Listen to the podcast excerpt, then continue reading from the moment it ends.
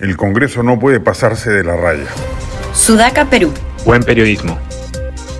Una pésima señal política es que la derecha congresal pretenda, como parte de las reformas políticas y electorales que se espera se lleven a cabo entre tanto se produce el adelanto de elecciones para abril de 2024, destituir a los titulares de los organismos, los organismos electorales, Jurado Nacional de Elecciones, OMPI y RENIEC, presuntamente bajo el amparo de que el que se vayan todos debe incluir también a dichos organismos pero porque en el fondo se trata de un intento de mantener presente la peregrina e insostenible hipótesis de que Keiko Fujimori perdió por un fraude electoral avalado por los organismos electorales de Marras.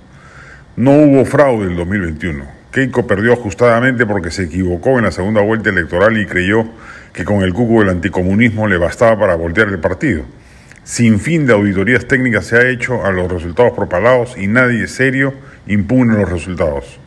Una pena para el país que Castillo ganara las elecciones, pero las ganó limpiamente. El problema es que con la tabla rasa que la derecha fujimorista y de renovación popular quieren emprender, se corre el riesgo más bien de albergar poderes electorales políticamente dispuestos a favor de un sector político del país, que es precisamente lo que se dice que se quiere evitar. El Congreso tiene que limitar su acción reformista.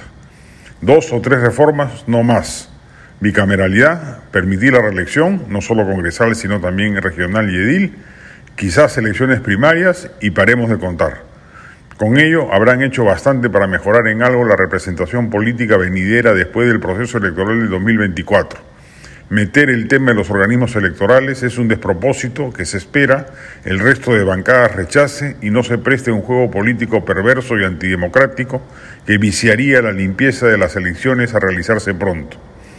Con ello ya haría bastante más de lo esperado, podría empezar a recuperar el crédito ciudadano perdido y terminar su mandato con mejores cifras de aprobación.